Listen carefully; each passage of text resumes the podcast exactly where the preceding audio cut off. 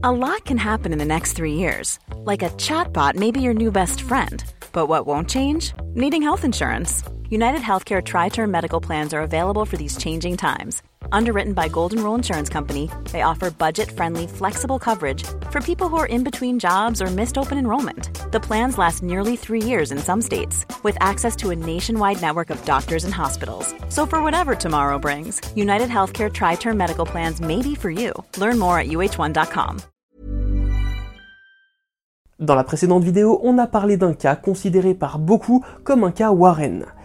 À tort. Cette fois, on s'attaque bel et bien à un dossier Warren. Et bien sûr, avec la sortie de Conjuring 3 sous l'emprise du diable, on a décidé de vous parler de l'affaire qui a inspiré le film. Un cas très spécial puisqu'il s'agit de la première fois où la possession démoniaque a été proposée comme ligne de défense dans une affaire de meurtre aux États-Unis. Mais ce cas, c'est surtout deux personnes possiblement possédées. Un meurtre supposé avoir été commis sous l'emprise du diable, et les Warren comme témoins pour défendre le meurtrier. Bref, c'est parti pour un nouveau moment de culture.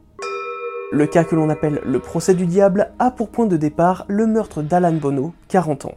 Les faits se sont déroulés dans la petite ville de Brookfield, dans le Connecticut, aux États-Unis, le 16 février 1981. Ce jour-là, un certain Arnie Cheyenne Johnson, 19 ans, appelle son employeur pour dire qu'il est malade et que, par conséquent, il ne viendra pas. Arnie travaille pour une société d'élagage. Or, il n'est pas malade, mais a décidé de passer la journée avec sa petite amie Deborah Glatzel, 26 ans, alias Debbie.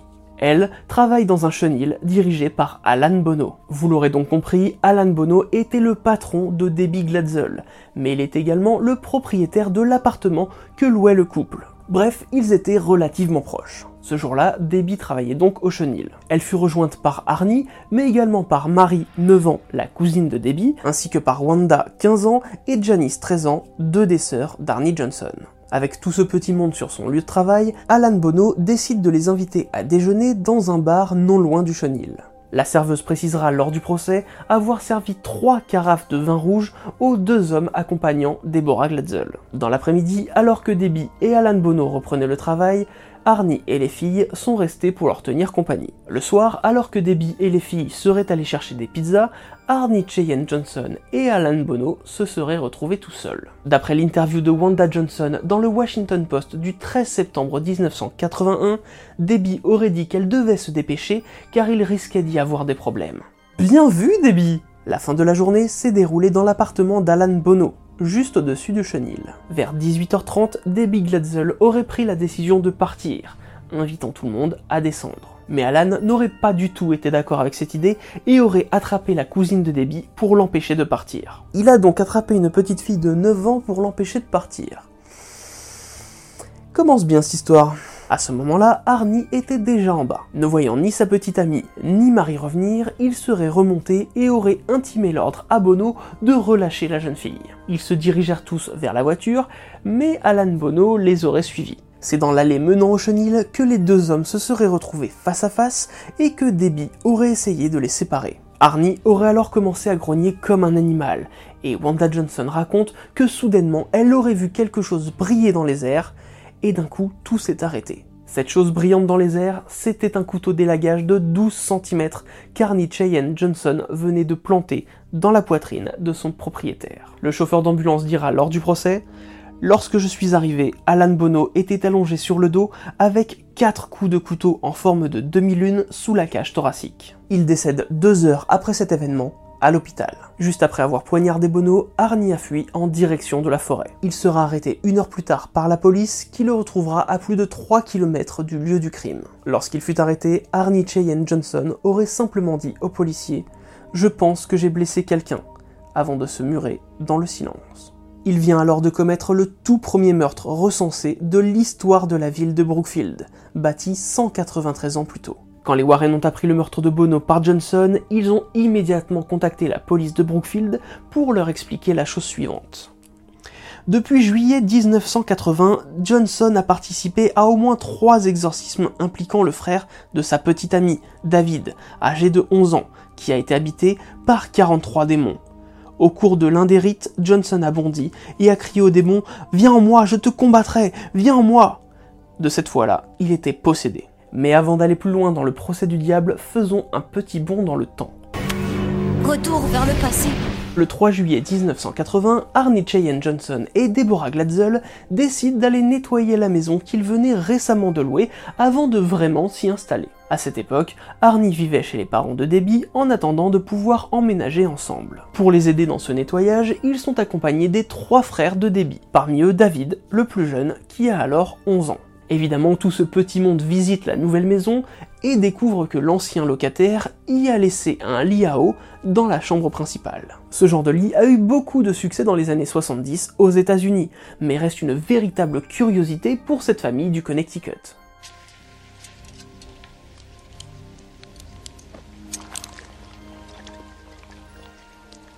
Les enfants décident évidemment de jouer dessus. Et oui, j'aurais clairement fait ça aussi même aujourd'hui. Cependant, David, lui, aurait été mal à l'aise avec l'objet, et serait resté en retrait. Plus tard, alors qu'il aidait à nettoyer la maison, il serait retourné dans cette chambre et aurait senti une force le pousser sur le lit. C'est là qu'il aurait vu un vieil homme, habillé d'une chemise à carreaux et d'un jean, sorti de nulle part, et lui disant de se méfier avant de disparaître. David, terrifié et en pleurs, aurait fui en dehors de la maison. Debbie, entendant ça, aurait donc été voir son petit frère, qui lui aurait expliqué entre deux sanglots son aventure. Elle lui aurait dit de rester dehors, pensant que David avait trouvé une bonne excuse pour arrêter de bosser. A noter que Debbie n'insistera pas plus pour le faire retourner dans la maison, pour la simple et bonne raison que David avait été diagnostiqué comme ayant des troubles de l'apprentissage, créant chez lui des difficultés de communication. Le soir venu, ils rentrèrent tous chez les Glatzel. David aurait raconté son histoire à toute la famille, mais la seule personne qui l'aurait cru fut sa mère. Dans la semaine qui suivit, David aurait de nouveau vu le vieil homme, mais cette fois dans sa maison. Cependant, il lui serait apparu avec la peau brûlée, des yeux complètement noirs, des dents acérées, des oreilles pointues et des pieds comme ceux d'un cerf. La nuit, la famille aurait entendu des bruits étranges dans la maison et particulièrement venant du grenier. Les jours suivants auraient été marqués de très grosses crises où l'enfant se tordait de douleur dans son lit et disait que la bête le frappait. Il aurait également hurlé des insultes et se serait même montré agressif envers les membres de sa famille. Des mains visibles auraient régulièrement tenté de l'étrangler et il sentait comme des coups de couteau le transpercer dans la poitrine. David aurait affirmé que la bête lui parlait en latin et cherchait à prendre son âme.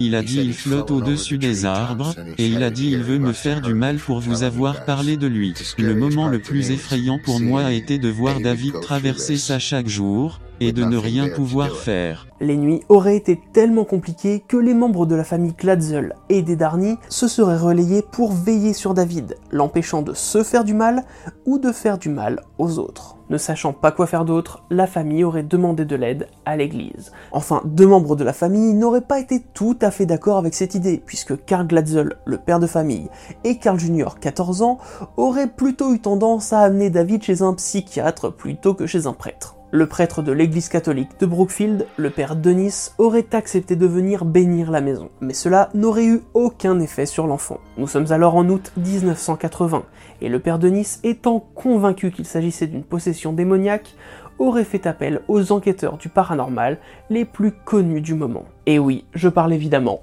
de la Team Nous avons été contactés par le père Denis qui, à l'époque, était pasteur à l'église Saint-Joseph à Brookfield. Et il a parlé d'un jeune garçon qu'il avait essayé d'aider mais l'a reconnu comme un cas de possession. Il a parlé de David et de ses problèmes. Il a dit que David avait un léger handicap d'apprentissage. Quand il a évoqué les problèmes d'invalidité d'apprentissage du garçon, nous avons contacté un médecin à Trimbull, Dr Gian Groasso, et nous lui avons demandé s'il était prêt à aller à leur domicile avec nous ce soir-là. Et la raison pour laquelle nous avons demandé au docteur Gian Groasso était parce qu'il avait aussi un fils avec un problème similaire et nous avons estimé que s'il y avait un type de médicament qui pouvait peut-être causer chez David une sorte d'état secondaire, alors il pourrait le reconnaître. Mais ce n'était pas le cas. Le cas de David n'était pas assez grave pour recevoir quelconque traitement. David était dans les tout premiers stades de possession démoniaque.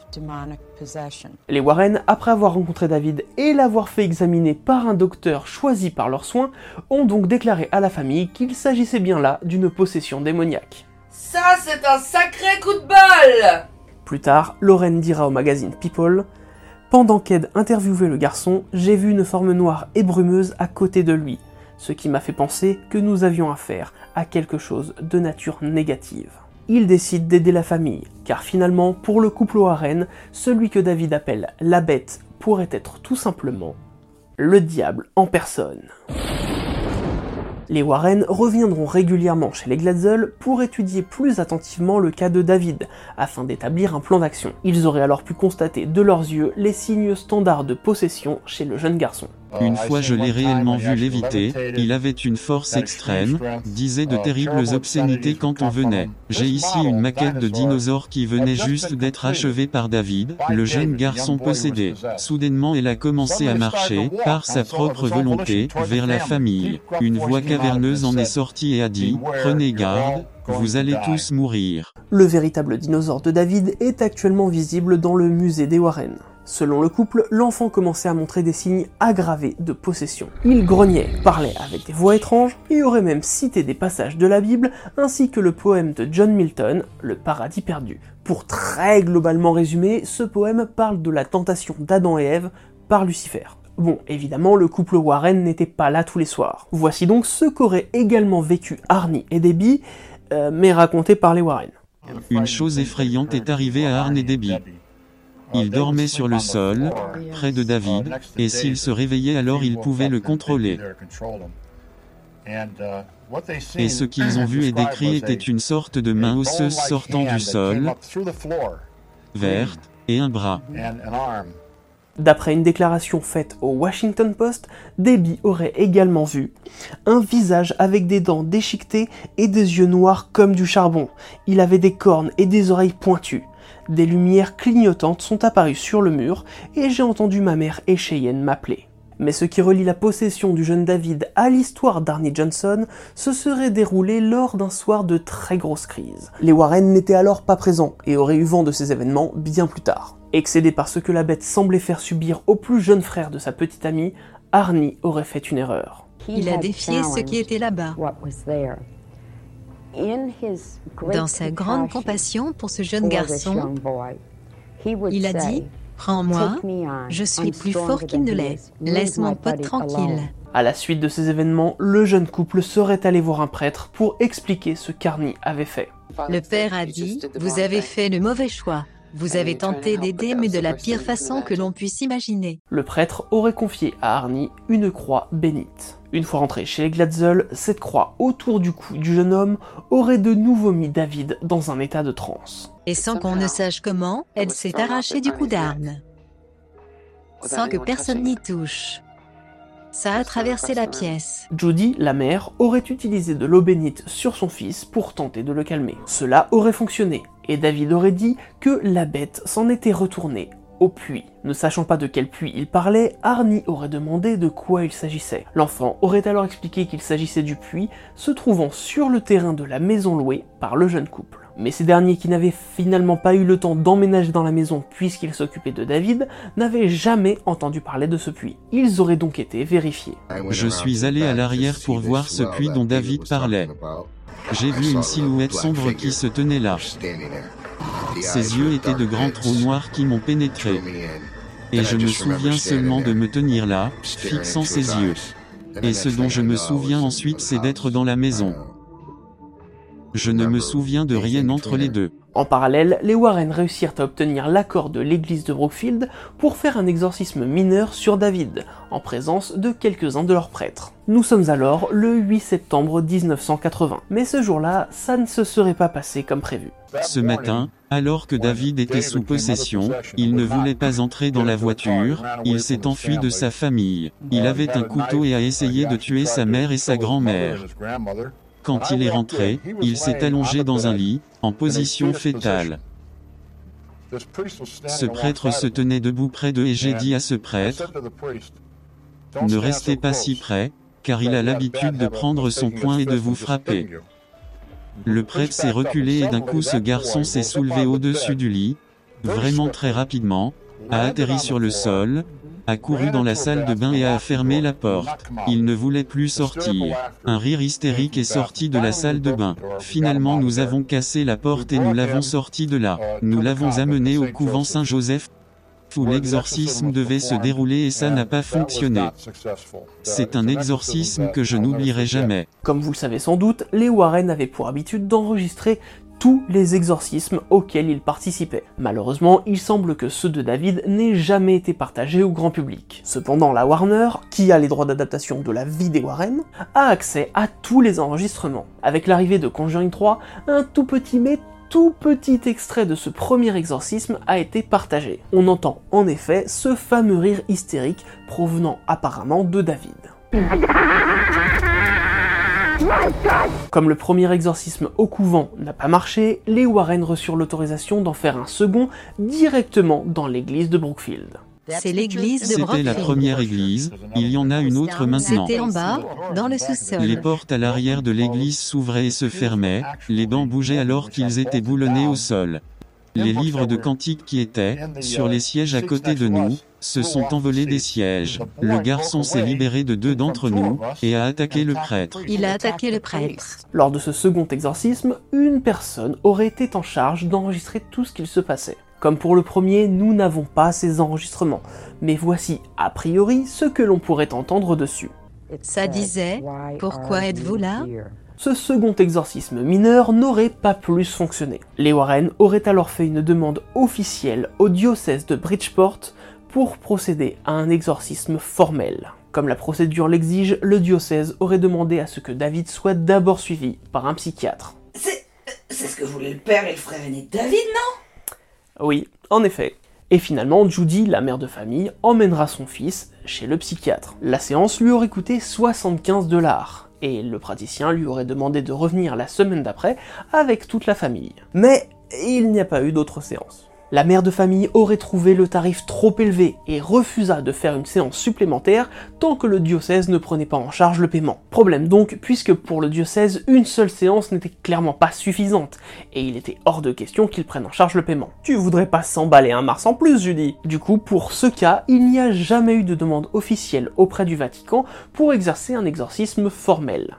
Mais les Warren, qui déjà en 1980 avaient une certaine réputation, auraient utilisé leur relation pour faire venir sur ce cas un prêtre pratiquant l'exorcisme comme on vous l'enseigne au Vatican. Le révérend Francis Virgulac. Ce dernier ne faisait pas partie de l'église de Brookfield. Lui venait de l'église de Norwalk, à à peu près 50 km de distance. Il aurait accepté, pour les Warren, de pratiquer un véritable exorcisme chez les Glatzel sans l'autorisation de ses supérieurs. Donc ils n'ont pas prouvé qu'il n'y avait pas de problème psy, mais ont quand même fait l'exorcisme. C'était une session d'une nuit entière. Nous sommes restés éveillés toute la nuit en faisant l'exorcisme et en priant. Et c'est cette nuit-là que j'ai appris à ce petit garçon la prière de l'ange gardien, ange de Dieu, qui est mon fidèle gardien. Je lui ai appris comment dire cette prière. Et ça a semblé donner à cet enfant un certain confort. Et nous étions tous, nous étions vraiment épuisés, fatigués. Ce dernier exorcisme aurait été beaucoup plus long, mais aurait été une réussite. Cependant, durant la séance, Arnie aurait de nouveau défié l'entité. Mais surtout, cet exorcisme formel aurait permis aux Warren de comprendre que David n'était pas possédé par une entité, mais par une quarantaine de démons. Il était possédé par des démons. En fait, le jour où nous avons passé la nuit dans la maison des Glatzel, je suis retourné à mon bureau et j'ai fait un appel aux démons. Je pensais qu'il n'y avait qu'un démon qui se faisait appeler la bête. De venir à moi pour que je puisse bannir l'esprit de ce démon. Les prêtres chassaient les démons de la maison. J'ai senti que la bête allait venir là où j'étais et que je le bannirais à l'aide d'un rituel. Mais ce n'était pas un démon. Il y en avait 43. Ils sont venus à moi comme un kaléidoscope. Comme si vous regardiez des visages horribles les uns après les autres. Et pour être honnête avec vous, j'étais abasourdi, je ne pouvais plus bouger. Je savais que je n'avais aucun pouvoir contre ça. J'ai senti qu'il y avait un démon appelé la bête mais quand j'ai vu qu'ils étaient une quarantaine, je savais que nous avions affaire à une hiérarchie du monde diabolique. Maintenant que David allait officiellement mieux, Arnie et Debbie pouvaient de nouveau penser à s'installer ensemble. Mais pour le couple, il était dorénavant hors de question d'aller s'installer dans la maison où David aurait été possédé et où Arnie aurait vu la bête. C'est à ce moment-là de l'histoire que Debbie aurait trouvé son travail au chenil et qu'Alan Bono leur aurait proposé un appartement dont il était propriétaire. Mais comme vous le savez, l'histoire de possession ne s'arrête pas là. Et pour le coup, dès le lendemain du dernier exorcisme, Lorraine Warren avait appelé la police de Brookfield pour prévenir qu'il allait se passer quelque chose. Nous savions que c'était inévitable. Il allait se passer une tragédie et nous le savions. Nous avons même averti la police. Mais jamais, au grand jamais, nous n'avons pensé que ce serait Arne Johnson. Comme je vous le disais en début de vidéo, dès que les Warren ont appris pour le meurtre, ils ont immédiatement recontacté la police de Brookfield pour expliquer qu'Arnie était possédé. Pourtant, pour la police, l'affaire était bien plus simple que ça. Pour eux, Arnie Cheyenne Johnson et Alan Bono sont rentrés en conflit à cause d'un sujet concernant Deborah Glatzel. L'alcool aurait poussé Arnie à tuer Alan. Le petit hic, c'est que les Warren ont très vite attiré l'attention des médias en expliquant que le meurtre d'Alan Bono avait été commis à cause d'une possession démoniaque. Nous sommes alors en février 1981 et nos deux enquêteurs du paranormal ont déjà une certaine notoriété, surtout depuis l'affaire Amityville survenue quelques années plus tôt. De plus, le livre écrit avec Gerald Breitel, The Demonologist, The Extraordinary Career of Ed and Lauren Warren, venait à peine de sortir. Lors d'une conférence de presse, Lorraine a dit Écrirons-nous un livre à ce sujet? Oui, nous le ferons. Allons-nous faire la leçon à ce sujet? Oui, nous le ferons. Discutons-nous avec les scénaristes et avec les producteurs? Non, nous ne le faisons pas. Mais nos agents de l'agence William Morris le font. Oui, l'affaire était à peine entamée, mais les Warren étaient au taquet. Et en même temps, avec la sortie du premier film Amityville en 1979, plus le fait que l'histoire de David n'ait pas servi à grand chose jusque-là, il fallait taper fort. A lot can happen in the next three years. Like a chatbot may be your new best friend. But what won't change? Needing health insurance. United Healthcare Tri Term Medical Plans are available for these changing times. Underwritten by Golden Rule Insurance Company, they offer budget-friendly, flexible coverage for people who are in between jobs or missed open enrollment. The plans last nearly three years in some states, with access to a nationwide network of doctors and hospitals. So for whatever tomorrow brings, United Healthcare Tri-Term Medical Plans may be for you. Learn more at uh1.com.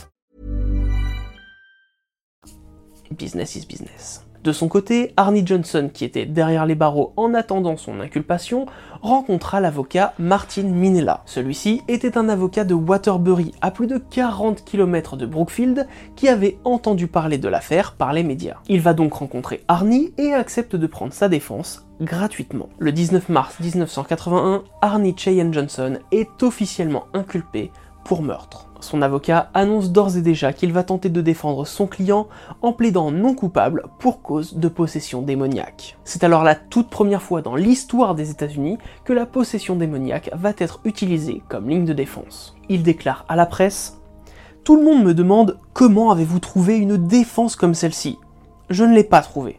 C'est ce qui m'a été présenté. Je suis allé voir Ed et Lorraine et j'ai décidé de prendre l'affaire après leur avoir parlé. Ils m'ont dit que lorsque vous êtes possédé, vous n'avez pas le contrôle sur vos actions. Cela est resté dans mon esprit. Il faut donc bien comprendre que Minella, avant de proposer son aide gratuitement à Arnie Johnson, avait entendu parler de l'affaire dans les médias et a pris le temps de discuter avec les Warren. Ah tiens, mon cousin Bref, l'affaire devient une véritable mine d'or pour les médias. Entre autres. Mais de son côté, John Anderson, le chef de la police de Brookfield à cette époque, déclare ce n'était pas un crime inhabituel. J'essaie d'être objectif, de garder l'esprit ouvert. Je ne peux pas dire que cela ne s'est pas produit. Je fais tout pour que Brookfield ne se transforme pas en un autre Amityville. Dans le Washington Post du 13 septembre 1981, le journaliste demande à l'avocat Darnie Johnson pourquoi il s'en serait pris à Bono. Voici sa réponse. Pensez-y. Quel est le nom du gars? Bono, non? Et c'est de quelle origine ce nom Bono? Italien, non? Et qu'est-ce que Bono veut dire en italien? Ça veut dire bien. Et le mal aime détruire le bien. Non mais sérieusement, ce mec est avocat? Non parce que c'est l'argumentation la plus pétée que j'ai jamais vue Euh... Ouais. Dans le New York Times, il ira même jusqu'à dire Les tribunaux reconnaissent l'existence de Dieu, maintenant ils vont devoir faire face à l'existence du diable. Alors oui, si vous avez vu Conjuring 3 ou ne serait-ce que la bande-annonce, vous avez constaté que les scénaristes ont donné cette réplique à Ed Warren. La Cour reconnaît l'existence de Dieu chaque fois qu'un témoin jure de dire la vérité.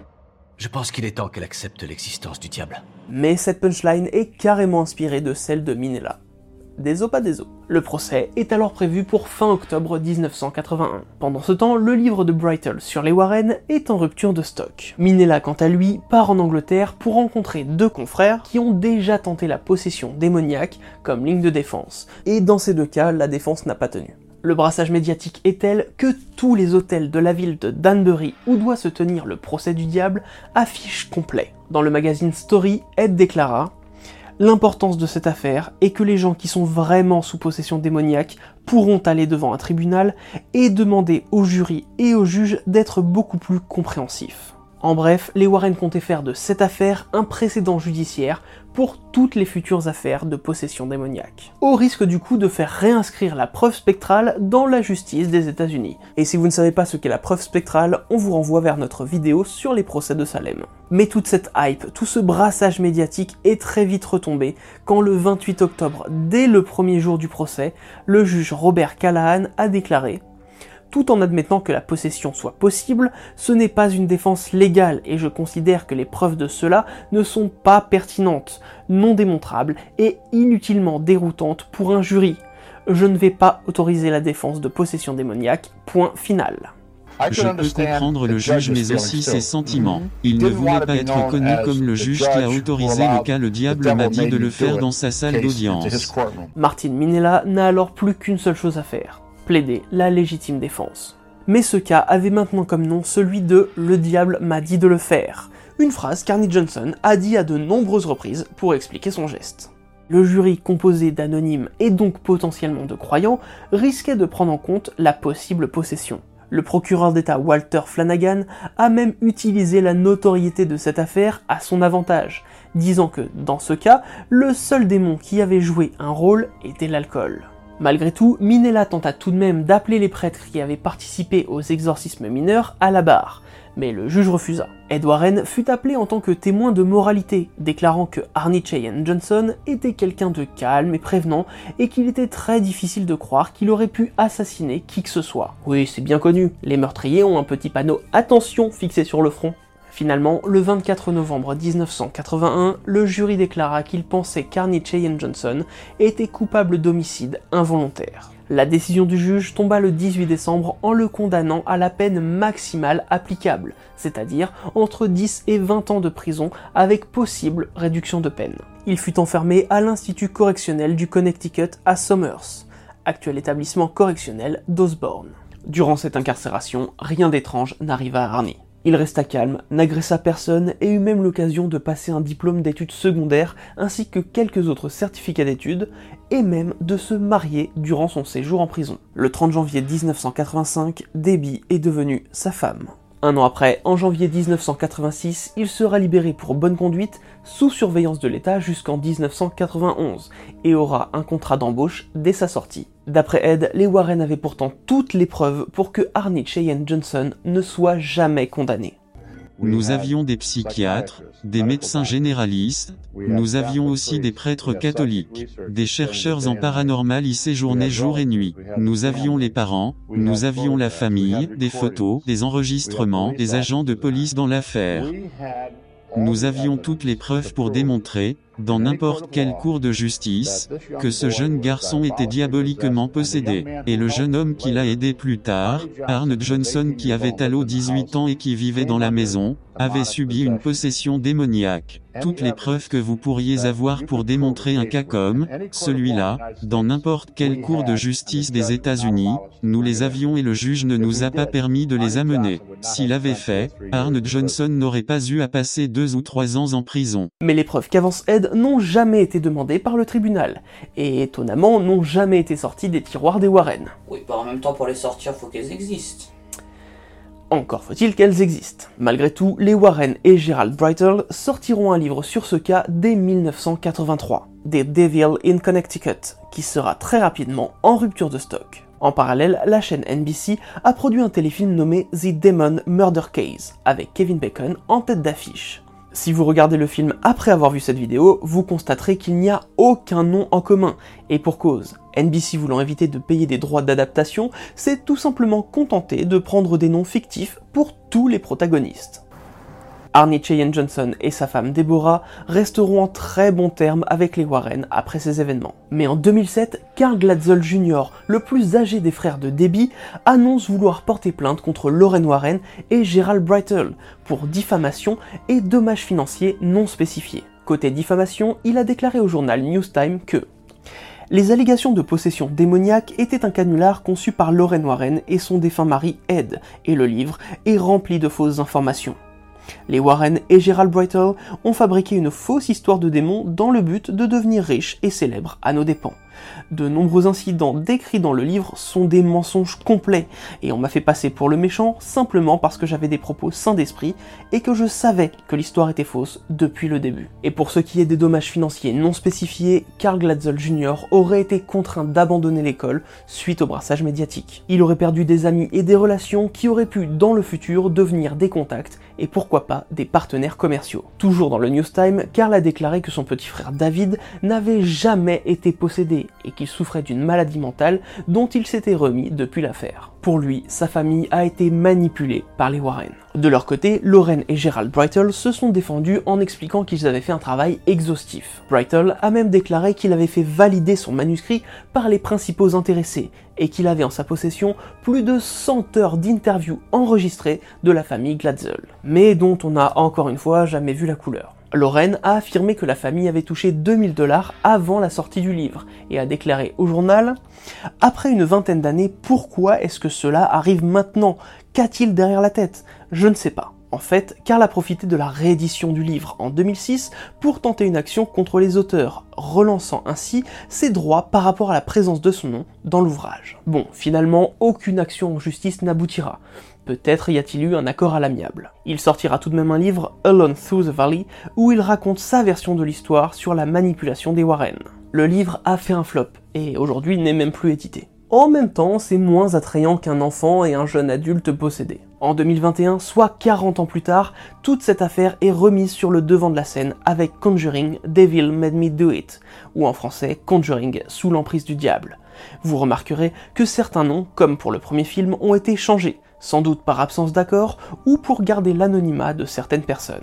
Aujourd'hui, Arnie Cheyenne Johnson et sa femme Deborah Johnson vivent toujours dans le Connecticut. D'ailleurs, ils ont pu voir le troisième Conjuring en avant-première, en compagnie de Tony Spera, le gendre associé et gestionnaire du musée des époux Warren, maintenant décédé. Bon allez, pour finir cette vidéo, un petit truc rien que pour vous. On peut se dire que David Glatzel a quand même manqué de chance par rapport à sa possession, ou peut-être était-il tout simplement plus réceptif aux entités qui étaient dans la maison en location. Mais pour la team Warren, il y a une autre explication à cette possession. La raison pour laquelle David a été possédé est que sa mère et sa sœur, malheureusement, se moquaient de la sorcellerie. Elles ont rencontré un groupe de gens dans le nord de l'État de New York alors qu'elles faisaient de la motoneige, et ces gens, de ce que nous avons compris, pratiquaient des activités sataniques. Ensuite elles sont retournées chez elles le soir, et pour des raisons inconnues, elles se sont retournées contre la mère. Voilà, sur ce, je vous laisse sur ces explications moisies qui n'ont aucune logique et qui mélangent sorcellerie et satanisme. Moi, je rends Pénélope à Marie-Madeleine. Merci bien. Parce qu'elle a raison, ça devient n'importe quoi Je pars m'isoler histoire d'écrire un petit épisode sur le satanisme, parce qu'il y en a marre d'entendre n'importe quoi Mad, tu m'envoies où tu sais. Et c'est parti. Eh, t'as pas oublié un truc là? Non? Bon bah, à bientôt pour un nouveau moment de culture.